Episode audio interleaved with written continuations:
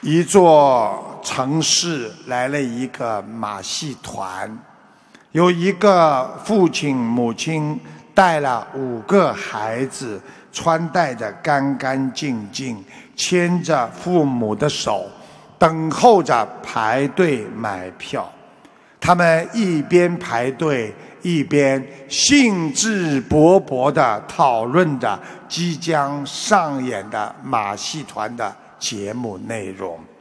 终于轮到他们了，售票员问：“要多少张票？”父亲低声地说：“啊，请你给我五张小孩的票，还有两张大人的票。”售票员说出了价格，母亲听了心颤了一下。母亲扭过头，把脸垂得低低的。然后，这个父亲咬了咬嘴唇，又问了一遍：“啊，对不起，你刚才说一共要多少钱呢？”这个父亲眼睛里透着痛楚，因为他不忍心告诉他身旁的五个孩子，我们的钱不够。一位排队买票站在他后面的男子看到了这一切，他悄悄地把手伸到了自己的口袋，将一张五十元钱的钞票拉了出来，假装偷偷的。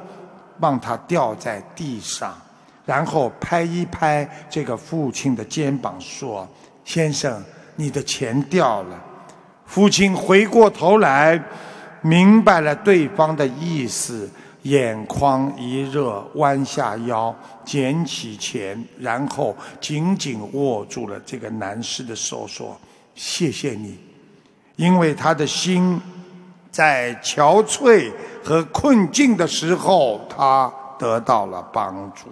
这个故事告诉我们：我们做人要学会关心别人，雪中送炭。虽然只是。